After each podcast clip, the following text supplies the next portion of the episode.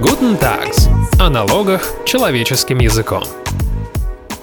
Здравствуйте, уважаемые слушатели! В эфире программа Guten Tax и ее ведущий Алексей Савкин. Почти 15 лет назад за каждой компанией была фактически закреплена обязанность проверять своих деловых партнеров. Те, кто этого не делают и сотрудничают с мошенниками, имеют потом проблемы с налоговой. И сколько же было сломано копия об эту пресловутую должную осмотрительность, сколько проблем, недопониманий, несправедливости было за это время. Давайте в свете новой практики разберемся еще раз, что это такое. В этом нам могут помогать управляющие партнеры юридической компании Tax Advisor Дмитрий Костальгин и Алексей Яковлев. Здравствуйте, коллеги. Всем привет. Всем привет. Итак, объясните нам, пожалуйста, просто и доступно, что такое должная осмотрительность и откуда она взялась на нашу голову. Дмитрий, давайте с вас начнем. Впервые вот такая формулировка появилась действительно 15 лет назад с появлением пленума номер 53 Высшего арбитражного суда о необоснованной налоговой выгоде. И, собственно, эта концепция закрепляла упрощенно следующий механизм. Если ваш контрагент не уплачивает налоги, то это его проблема. Но если же вы знали о том, что он не уплачивает налоги, то, в общем-то, налоговые последствия перекладываются на вас то есть с вас будут взысканы те самые налоги недоплаченные. Это обычно налог на добавленную стоимость и налог на прибыль. А с того человека, который не доплатил, извините, сразу перебью вас, с настоящего мошенника? А, с настоящего мошенника с тех пор, что делать с ним, 15 а, лет глобально хранится молчание. Это в такой серой зоне, что делать с мошенниками, и, собственно, из-за этого растут вот эти спорные, несправедливые ситуации, которые которое мы наблюдаем спустя 15 лет.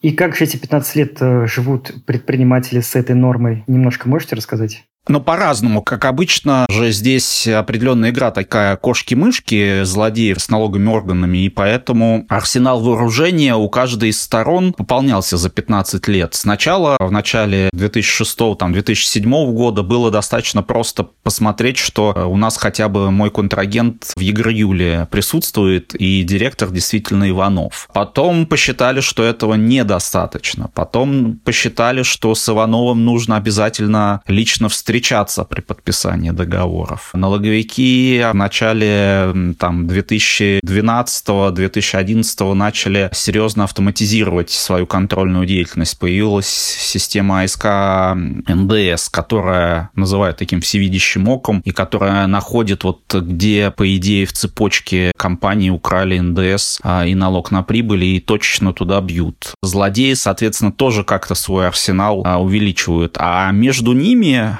как говорится, между молотом и наковальней, получаются те компании, которые реально ведут бизнес и должны как-то вот в такой конфигурации существовать. Вот в этой истории развития темы должной осмотрительности я бы, наверное, еще выделил период, например, когда очень большое внимание удивлялось подписям на документах. И если налоговый орган устанавливал, что подпись там недействительна на счете фактуре или там неизвестного лица и на накладной, то приобретателю товаров, там, работ, услуг автоматом отказывали в вычетах и расходах. А как налоговый орган это устанавливал? У него что, есть почерковическая экспертиза, что-то еще? Да, да, они производили экспертизы, производили допросы руководителей контрагентов, которые отказывались в своих показаниях от какой-либо причастности к деятельности организации. И автоматом в этом случае приобретатель товаров нес неблагоприятные последствия в виде того, что ему отказывали возможности сделать вычет НДС и учесть расходы. Алексей, вот такой вопрос. Проблеме это на самом деле уже 15 лет. И вот снова мы об этом стали говорить. А что изменилось? Поясните,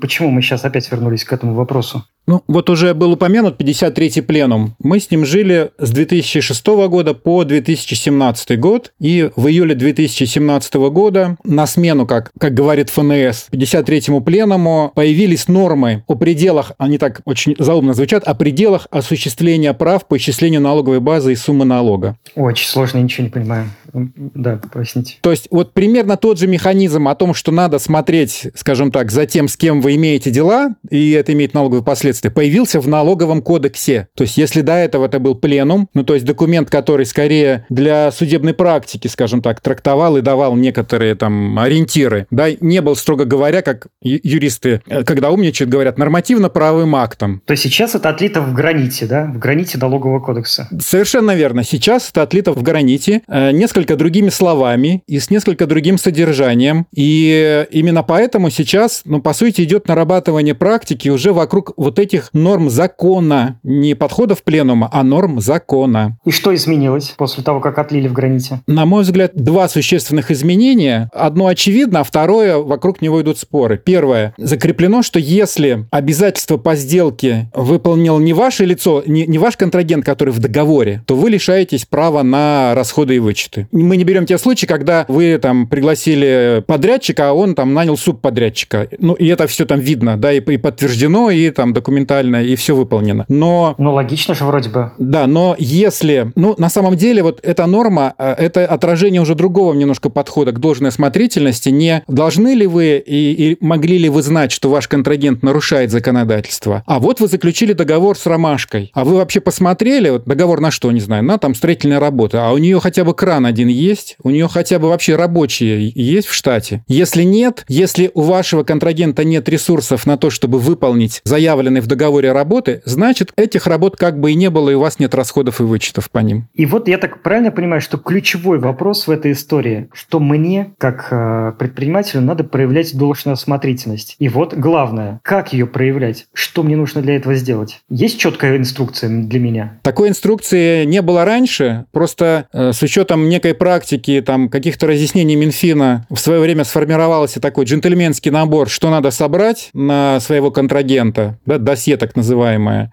Это там регистрационные документы, кто подписывает, э, кто имеет право подписания, э, есть ли задолженность по налогам. Но учитывая вот, вот, это, вот эту норму, которая появилась, да, ваш контрагент мог вообще исполнить или нет, то на сегодня получается, что надо получать некие подтверждения, а как они вообще собираются выполнять. То есть вот если это строительная работа, у них техника есть, у них есть... Э, а что мне для этого нужно сделать? Поехать на стройплощадку, выпить пиво с директором? Ну, очень расплывчато. У меня есть знакомые, знаете, вот даже до такого сейчас доходит. Да, да, кстати, бывает, что служба безопасности уже закупщиков приезжают к исполнителям, заходят в офисы, заходят на площадки строительные, фиксируют, что они увидели и докладывают руководству. Был, видел, техника стоит, договор заключать можем. И после этого заключается договор. Либо уже под видеозапись, скажем так, фиксируются сами переговоры между закупщиком товаров, работ, услуг и исполнителем. И подтверждается, ну, на всякий случай, да, фиксируется это, если возникнут вопросы, можно будет подтвердить, что мы провели переговоры, все выяснили и заключили договор. Поправьте меня, если ошибаюсь. Э, Четкой инструкции, как проявить должную осмотрительность и проверить моего контрагента, нет. И это значит автоматически, что меня ФНС при должном желании может все равно взять за э, ноги и сказать «не проявил», чего бы я там ни сделал. Дмитрий, я правильно понимаю? А, с одной стороны, да, ее нет и на самом деле не может быть, потому что какую бы инструкцию ни написали, она не будет охватывать э, все многообразие хозяйственной жизни, и в итоге будет страдать бизнес. Хотя, ну, конечно. если честно, от бизнеса иногда слышны весьма стройные голоса. Нет, вот конкретно дайте перечень. Вот как говорил профессор Преображенский, дайте мне такую бумажку, чтобы всем бумажка была бумажка, и ко мне никто потом не приходил. Никакие Швондера. Это первый тезис. Второй тезис, в общем-то, вот э, в этом году Верховный суд э, попытался в одном из своих решений несколько сместить фокус вот этой проверки, скажем так, на относительно разумные рельсы. О чем речь? Смотрите, когда мы говорим, что вот компания ведет бизнес, хочет заключить контракт, прежде всего она не про налоги думает в первую очередь, а она думает следующее. Я должен выбрать поставщика или подрядчика достаточно достаточно надежного, чтобы он смог выполнить работы, поставить товар. Ну, грубо говоря, чтобы он меня не кинул, да? И в этом смысле это и есть осмотрительность моя предпринимательская, разумная, потому что если я реально веду деятельность, то, конечно, я буду выбирать компании, после взаимодействия с которыми я останусь, как говорится, при своем. У меня будет качественный товар, у меня будут выполнены в срок работы и так далее, так далее, так далее. Или этот контрагент не обанкротится. И, в общем-то, Верховный суд говорит, что что вот в этом смысле это и есть проявление должной осмотрительности. То есть для предпринимательских целей, для налоговых, она, по идее, вот этот алгоритм, он должен быть одинаковый, когда вы выбираете. Вопрос как раз в неком многообразии наших форм. То есть, с другой стороны, тот же Верховный суд повторяет предыдущую практику, говорит, нужно проверять деловую репутацию, платежеспособность контрагента, но... Как? Как это делать? Совершенно верно. Это немножко звучит как лозунги, потому что как проверить деловую репутацию? Если мы в словарь обратимся, толковый, репутация – это мнение о ком-то. Но, безусловно, когда я заключаю сделку, у меня уже есть мнение о контрагенте. Проблема в том, что, понятно, это не всегда можно, ну, скажем так, формализовать. То есть я нигде не принято у нас писать, да, бумажку, что я выбрал, у него там хорошая деловая репутация. Хотя некоторые компании уже вот этим истерии по поводу осмотрительности накручены, они действительно составляют такие бумаги, как Алексей уже сказал, на видео снимают подписание договоров. А более того, непонятно сам вот алгоритм, опять же, про репутацию. Скажем так, к сожалению, у многих крупных компаний репутация деловая не очень, прямо скажем. Но мы вынуждены или все равно будем заключать, потому что бизнес надо как-то вести. И здесь вот э, мы, по сути, подходим к такому, наверное, идеологическому больше вопросу, потому что позиция контролеров заключается в следующем, что если ты видишь плохую компанию, то ты с ней не заключай, э, не работай с ней. И на аргумент, а есть же ситуация, когда нет выбора, что ты слабая сторона, и тебе, например, продавец товара говорит, вот с ним заключай. Конечно, особенно сейчас, когда, когда бизнесу, прям скажем, не сладко. Ну, в, в том числе. А, тоже идет аргумент, ну ты тогда не работай. То есть э, в целом логика такая, закрывайся. То есть из-за того, что на рынке есть такие компании, которые не платят налоги, я должен закрыться. Не их должны закрыть, а я должен работающий бизнес, хоть и иногда по воле, так сказать, обстоятельств, вступающих с ними в сделку. И это вот идеологический такой получается спор, потому что логика, ну, если пытаться в голову контролеров влезть, такая, что когда все перестанут с ними заключать договоры, то они исчезнут, эти негодяи. Знаете, как это, с голоду помрут. Но, кажется, это только в каких-то странах, где молочные реки и кисельные берега текут. Вот-вот-вот. Я хочу сказать, что это какой-то действует отрицательный эволюционный отбор. И то, что вы рассказываете, это, в принципе, звучит достаточно страшно, особенно для меня, как представителя малого бизнеса. Но чтобы уж дополнить эту картину, я просто пока еще не полностью понимаю, о чем идет речь. Можете, пожалуйста, рассказать о каких-то кейсах в этой сфере? Кого, как наказывали, за что наказывали? Алексей, можете привести какие-то примеры? Ну, еще раз, наверное, начнем за что наказывают? Наказывают за то, что вы, когда считаете свои результаты, да, вы продаете, показываете доходы и там налог НДС, который начинается с продаж. Но для того, чтобы продать, не знаю, там табуретки, которые вы делаете, вам надо купить э, дерево, да? Когда вы покупаете дерево, вам поставщик э, тоже выставляет НДС. И на этот НДС вы уменьшаете тот НДС, который вы начисляете с продаж. И вот, когда у вас плохой контрагент, вам говорят, э, а вы неправильно уменьшили свои начисления, свои налоги. Вот поэтому наказывают прежде всего тем, что убирают из э, расходной части суммы, которые можно вычесть в, обычных, в, обычной ситуации. Но дел достаточно много. Сейчас вот если мы будем говорить про... Ну, приведите какой-нибудь яркий пример, который всплывает в памяти. Из последних это дело э, компании «Звездочка», где закупались... Да, романтики там немного. Это э, производство, которое, если я не ошибаюсь, двойного назначения, в том числе ремонтирует атомные подводные лодки на нашем Северном флоте.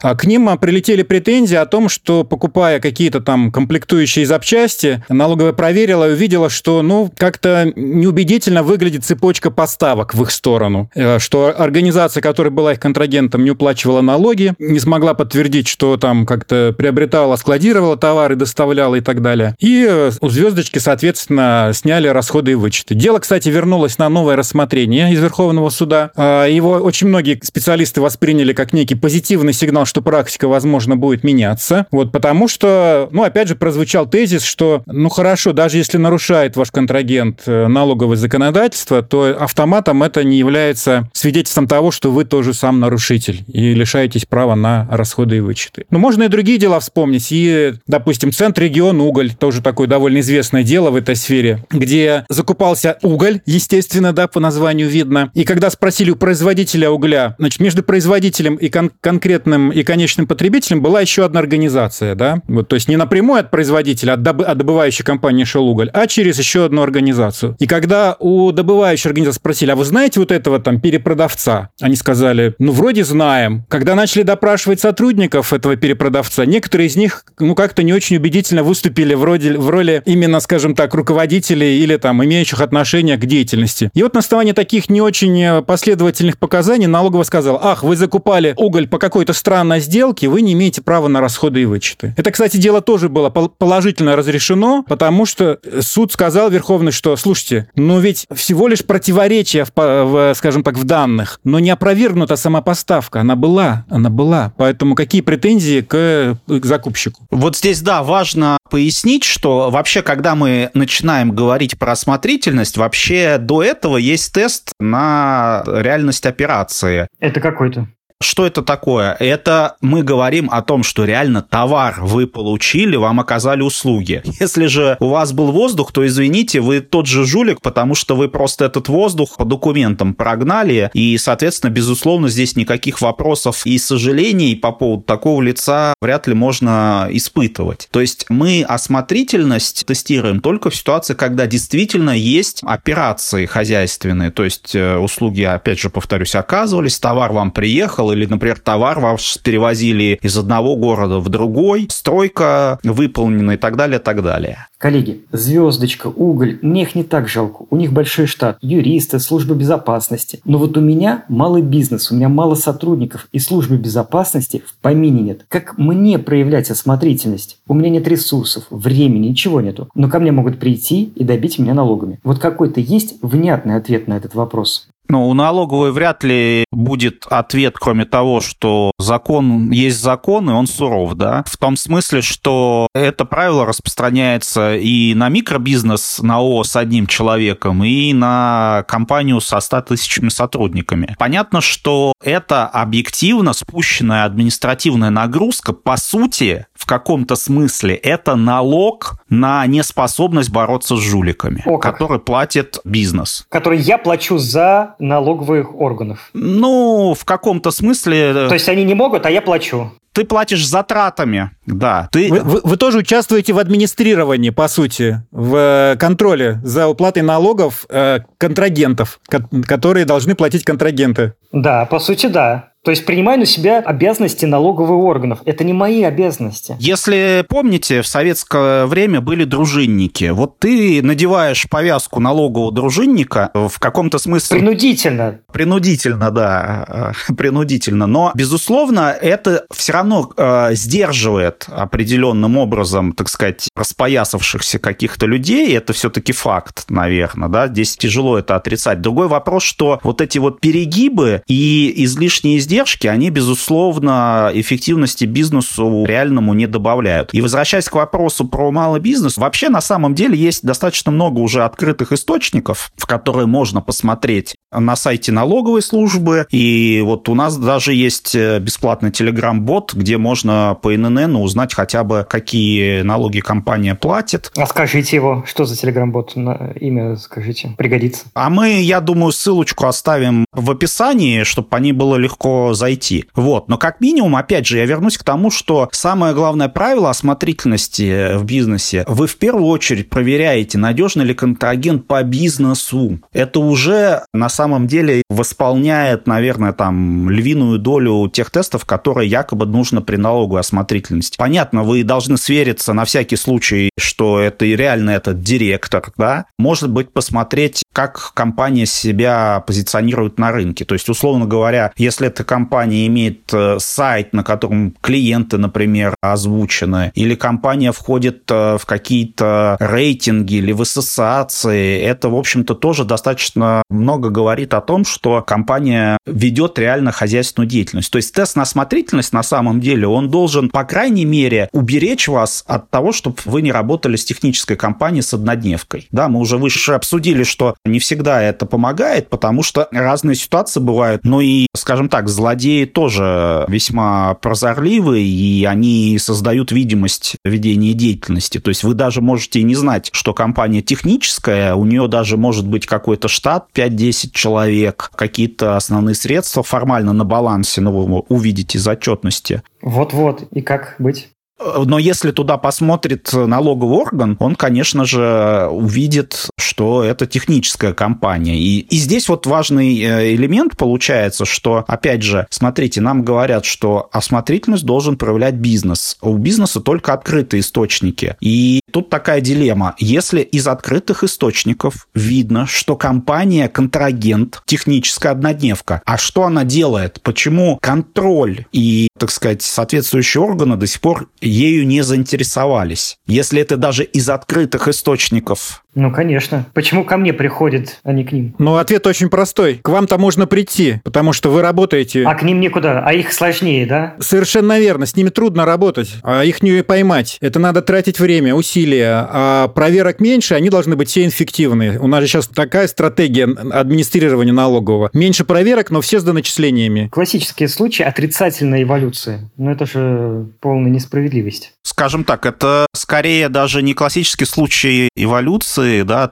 там отрицательные, скорее это больше напоминает древние э, крестовые походы, как и известное изречение одного, по-моему, римского легата, который при взятии, не помню уже какого города, сказал, убивайте всех, Господь признает своих. Ого. Примерно, к сожалению, вот э, логика иногда сводится к этому, что мы тебя накажем, чтобы тебе неповадно было, чтобы ты потом лучше проверял там должную осмотрительность и так далее. И сказать, что это прям очень верная позиция, ну, не приходится, к сожалению. Они еще говорят, да, есть такой термин управление поведением, да, э, и даже по, по целым отраслям были так, была такая информация, что собирали там, по-моему, там розница, которая там в сфере электроники работает, да, там на каком-то высоком уровне говорили, ну что, господа, не хотите ли с контрагентами начать как-то там нормально взаимодействовать? А то смотрите, мы видим вот смотрите, цифровые технологии, слава богу, развиваются с каждым годом. А можно ли составить некий э, список онлайн-сервисов по проверке деловых партнеров, чтобы это упростило жизнь, и мне не приходилось там э, лично встречаться, выезжать на строительную площадку? Есть ли такой э, список онлайн-сервисов? Ну, есть онлайн-ресурсы, но проблема в том, что, как мы говорили, нет четкой инструкции закрытого перечня, поэтому даже если вы посмотрели через эти онлайн-ресурсы бесплатные или платные на контрагента,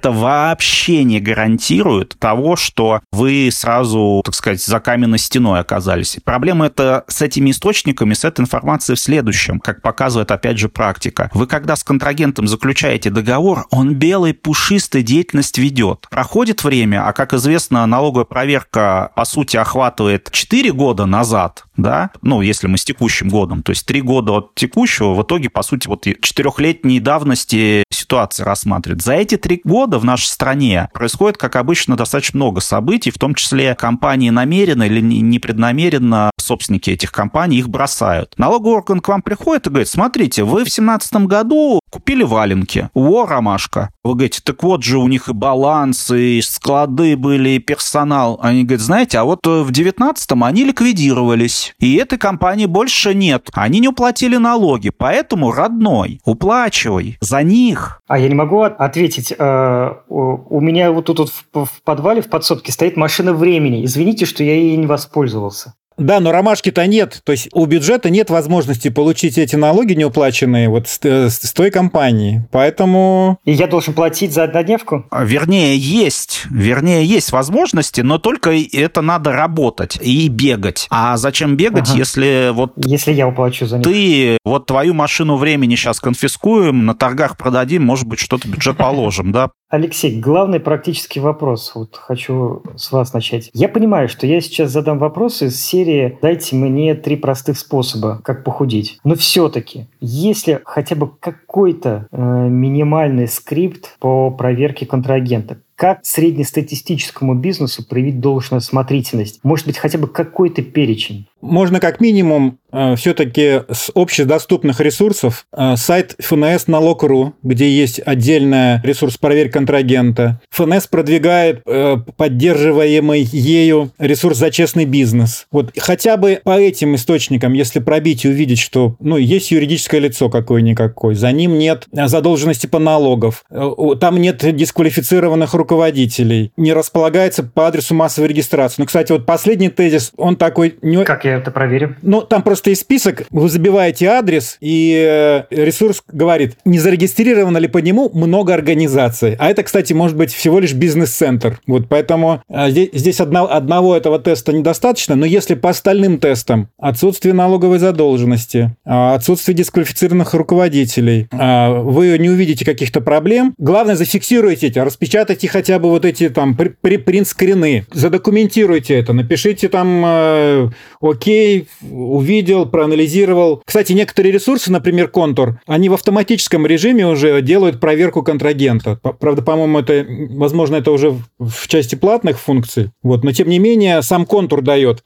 э, некую такую общую сводную аналитическую оценку надежности контрагента. Вот, поэтому, ну, хотя бы, хотя бы от этого, если, если мы говорим о какой-то минимальной соломке, что называется, ну, наверное, можно говорить про, про такой вариант. Дмитрий, можете что-нибудь добавить к этому? Как, какой-то совет? Я бы добавил, да, еще, что мы просто смотрим на штат, да, если сотрудники, если нет, то, конечно, нужно поинтересоваться у контрагента, как он собирается делать. Но главное, тест зависит от того, что делает ваш контрагент. То есть, например, если вам нужна перевозка, и вы заказываете у компании перевозку, то хотя бы нужно понять, это именно перевозочная компания самостоятельно, которая возит, у нее, соответственно, транспорт есть там в аренде или в собственности, или это просто экспедитор, то есть посредник, который сводит вас, заказчика, с исполнителем, с э, простым водилой и пешником, например. И почему нет? И в последнем... Да, почему нет? И то, и то возможно. И последнее просто говорит о том, что вряд ли у экспедитора, если он небольшой, должно быть огромное количество людей, да, то есть там может быть в целом самый директор может сидеть на телефоне, если это микробизнес, и, собственно, выполнять определенные операции. Поэтому прежде всего вот при наборе этих инструментов нужно понимать, что у вас за договор предстоит с контрагентом. Но в любом случае самый главный тест делает предприниматель. Он делает тест на то, что, грубо говоря, контрагент его не кинет и исполнит договор. Это тоже является проявлением должной осмотрительности.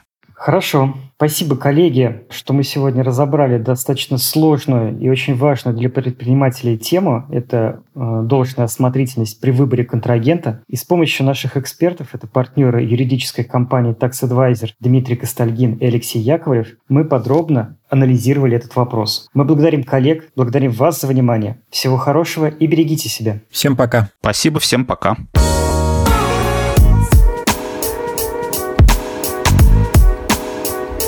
Guten Tags. О налогах человеческим языком.